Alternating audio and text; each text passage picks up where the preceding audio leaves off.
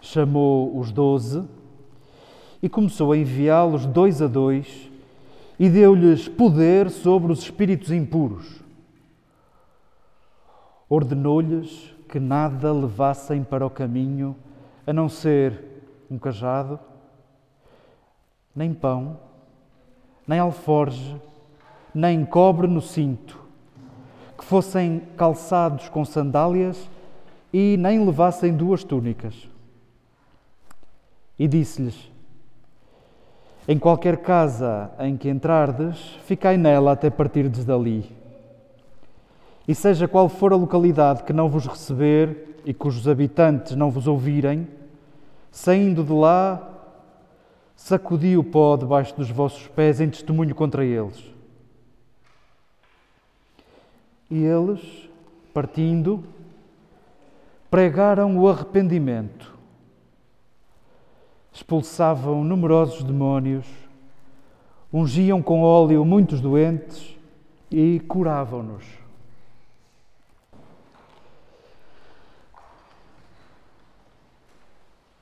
Queridas irmãs, queridos irmãos, queridos amigos,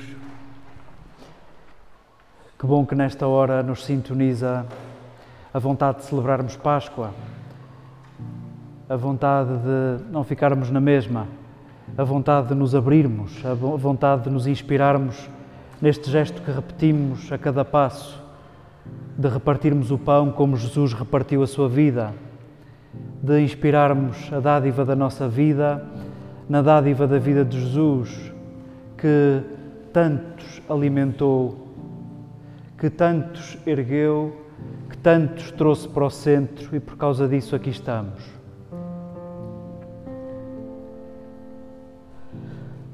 Estamos no capítulo 6 do Evangelho de Marcos.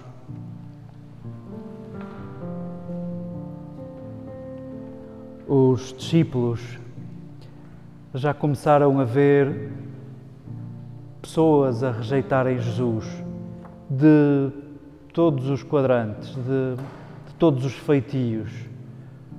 Os discípulos começam a ver que a mensagem de Jesus, aparentemente universal, vai esbarrando em esquemas, vai esbarrando em esquemas. Curioso que a primeira leitura que escutávamos do profeta Amós dá-nos conta de uma religião que também ela entra em esquemas. Escutávamos a, a vida do santuário de Betel que se converteu numa máquina, numa máquina de exploração. E Amós que parece que hoje nos diz: Bom, eu só cá vim ver a bola, eu, eu não sou profeta nem filho de profeta, eu, eu só estou a dizer o que vejo e só estou a dizer o que Deus manda dizer. E o que ele diz é, no fundo, denunciar uma religião exploradora, um regime explorador. E de facto, naquela altura em que a economia arrebitava no Reino do Norte,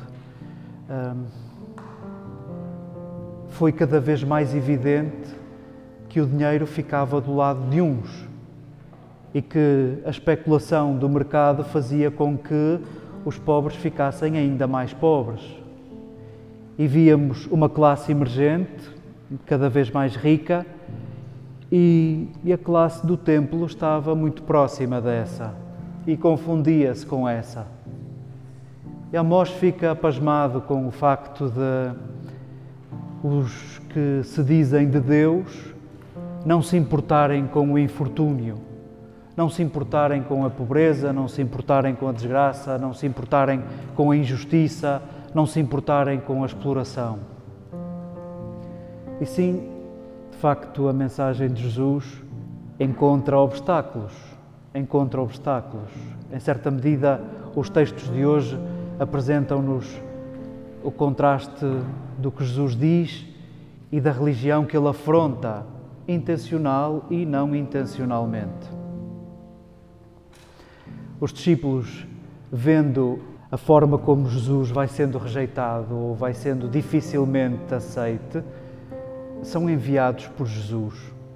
Diz-nos o texto que eles são enviados dois a dois. E no tribunal da altura, só um testemunho acreditado por duas pessoas era válido.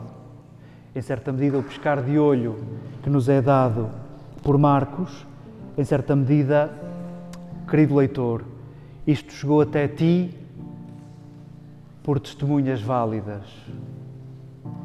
Eles viram, eles amaram, eles deixaram-se amar e transformar.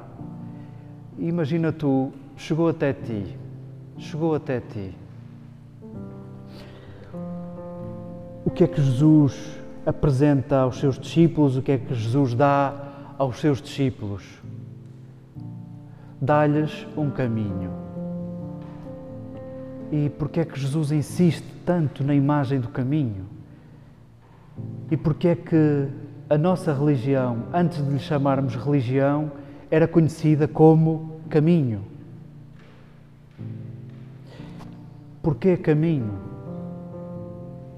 E porquê é que devemos voltar a dizer caminho? E porquê é que não devemos desistir da palavra caminho?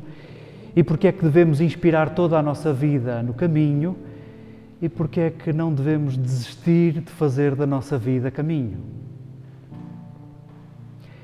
Em primeiro lugar, há muitas evidências. Nós somos caminho, nós somos percurso, nós atravessamos tempo, nós somos atravessados por tempo, nós atravessamos espaços, nós somos processo. Obviamente que somos caminho e há uma espécie de fatalidade ao falarmos de caminho. A sucessão do calendário, a sucessão do tempo, mostra-nos que estamos em processo, mostra-nos que estamos em caminho. A parte óbvia talvez seja fácil de passarmos à frente. Mas o que é que queremos saborear para lá do óbvio? Jesus, bem que podia ter dito aos seus discípulos: sigam a estrada do sul. Quando chegarem ao deserto do Negev, voltem para trás e sigam para este. E quando chegarem a não sei onde, sigam para oeste. Podia ter dito uma indicação, podia ter dado uma pista, podia ter dito: não vão para ali, não nem sequer entrem na colá. Deu-lhes um caminho. A parte que não é óbvia do caminho é isso de não sabermos bem a rota, não termos nem mapa nem bússola. Temos um pedido de Jesus para seguirmos em caminho. Jesus diz aos seus discípulos uma coisa, segundo o narrador, deu-lhes poder sobre os espíritos impuros. Para nós, ah, entre a maior parte de nós, se calhar muito racionais, passamos isto à frente, não sabemos o que é que isto quer dizer. Se calhar alguns mais metafísicos, onde imaginar aqui a existência dos deuses maus que coabitam com a existência do Deus bom, porque nós também mesmo Jesus insistindo, nós não conseguimos desgrudar de dualismos. Outros veriam aqui doenças psiquiátricas, doenças mentais. Vamos, antes disso tudo, a religião dos judeus, a religião judaica é uma questão de pureza e de impureza. E todos os dias, e a toda a hora, e todos os gestos, e todos os passos se revestem desta fronteira de pureza e de impureza. Não podes ir a determinados sítios porque te ficas impuro, tornas-te impuro. E para voltares a ficar puro, tens de fazer uma data de coisas que te lavem, que te lavem. E rituais de ablução são às dezenas entre os judeus. O que é que, o que é que podemos, como é que podemos traduzir esta frase de um Jesus que a única coisa que dá aos seus discípulos é poder sobre os espíritos impuros? Em certa medida, aquele judeu, o que disse àqueles judeus foi: acabou a impureza, acabou a impureza, acabou a fronteira entre a pureza e a impureza. Somos para lá da fronteira da impureza. Somos para lá da impureza.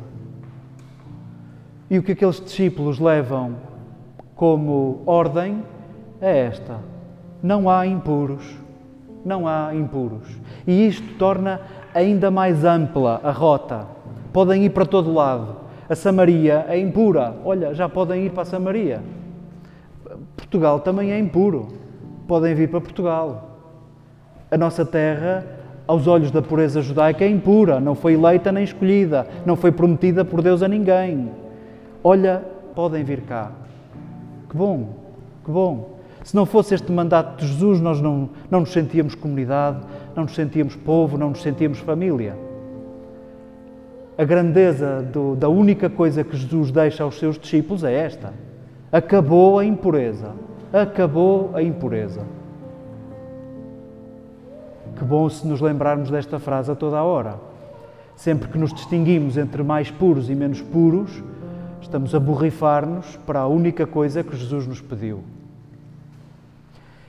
E o que é que Jesus pede como mandato aos seus discípulos para o caminho? No caminho, de facto, nós dependemos das condições atmosféricas, nós dependemos de quem nos abre a porta para pernoitarmos, nós dependemos se alguém nos dá água ou não, nós dependemos do que levamos, nós dependemos, nós dependemos, nós dependemos. E na mochila levamos aquilo que podemos levar para não dependermos tanto, para não dependermos tanto. Se na próxima aldeia não nos derem água, eu ainda tenho meia garrafa que dá para mim e dá para ti. E é isto que nós levamos na mochila, a possibilidade de não dependermos tanto. E Jesus insiste tanto para que os discípulos dependam à quinta casa, dependam exageradamente. Nem dinheiro leveis nem muda de roupa leveis, nem um segundo par de sandálias, não leveis nada. Nada. Salva-se o cajado que ajuda a defender-se de animais ferozes e sempre vai dando para descansar aqui e ali. De resto, dependei, dependei. Jesus o que pediu aos seus discípulos foi caminho acabou a impureza e dependei uns dos outros. E esta frase atravessou séculos e chegou até nós para construirmos comunidade, para construirmos igreja. E, queridas irmãs, queridos irmãos, não é o Papa que faz a igreja. E ele, coitadinho, ainda está hospitalizado. Não são os bispos que fazem a igreja. Não são os padres que fazem a igreja Tu que és igreja, fazes igreja. Tu que és igreja, dás forma ao sonho de Jesus. Como? Sentindo-te em caminho, acabando com a fronteira entre a pureza e a impureza e sabendo-te dependente. Possa este texto ser a nossa constituição. Possa este texto lembrar-nos o que é que andamos aqui a fazer. Possa este texto dizer porque é que vimos aqui regularmente. Possa este texto, a partir de hoje, reconfigurar a Igreja nos teus gestos, ao teu alcance, ao alcance do teu braço. Que este texto te recorde que vivemos em caminho. O mesmo é dizer, nem sabes se vais chegar à meta. Não sabes, não sabes. Nem sabes bem onde é a meta. Viver em caminho significa isso. Vivemos um passo atrás de outro. E aquilo que julgamos certo, temos de colocar uma interrogação. E sim, viver em caminho e construir uma igreja em caminho é deixar-se questionar aquilo que eu dou como certo. Talvez aquilo que tu dês como mais certo não seja. Talvez aquilo como tu, que dás como mais seguro não esteja. Imagina tu que até a imagem de Deus que tens pode não existir. A imagem que constróis de Deus e cada um tem a sua super original. Pode dar-se que Deus não exista dessa maneira. Deixemos que, que Jesus tenha razão sobre nós. Deixemos que o sonho de Jesus, o seu sonho, se concretize em caminho abramos as nossas certezas a uma interrogação que Ele nos deixa permanentemente. Lembremos que vivemos permanentemente em metanoia, em conversão. Os discípulos foram, e diz-nos o narrador, eles não sabiam muito bem o que fazer. E o que é que fizeram? Imitaram Jesus. E diz-nos o narrador que os discípulos pregaram o arrependimento. Esta frase foi a primeira frase de Jesus, a frase que Marcos escolheu para abrir o Evangelho com a primeira frase dita em voz alta de Jesus. Jesus pregou o arrependimento e disse que o reino de Deus estava próximo. E este arrependimento, em certa medida, é isso de talvez as nossas certezas não sirvam para muito. Talvez devamos rever as nossas certezas. Talvez devemos viver em reforma permanente, em questão, em processo. Isso é viver em caminho. Apresentemos ao Senhor a mesma vontade daqueles discípulos. Não sabemos bem o que fazer e por isso queremos imitar Jesus. Vivemos em metanoia e erguemos os mais frágeis para que todos se sintam semelhantes, para que todos se sintam erguidos e para que todos nos sintamos em caminho.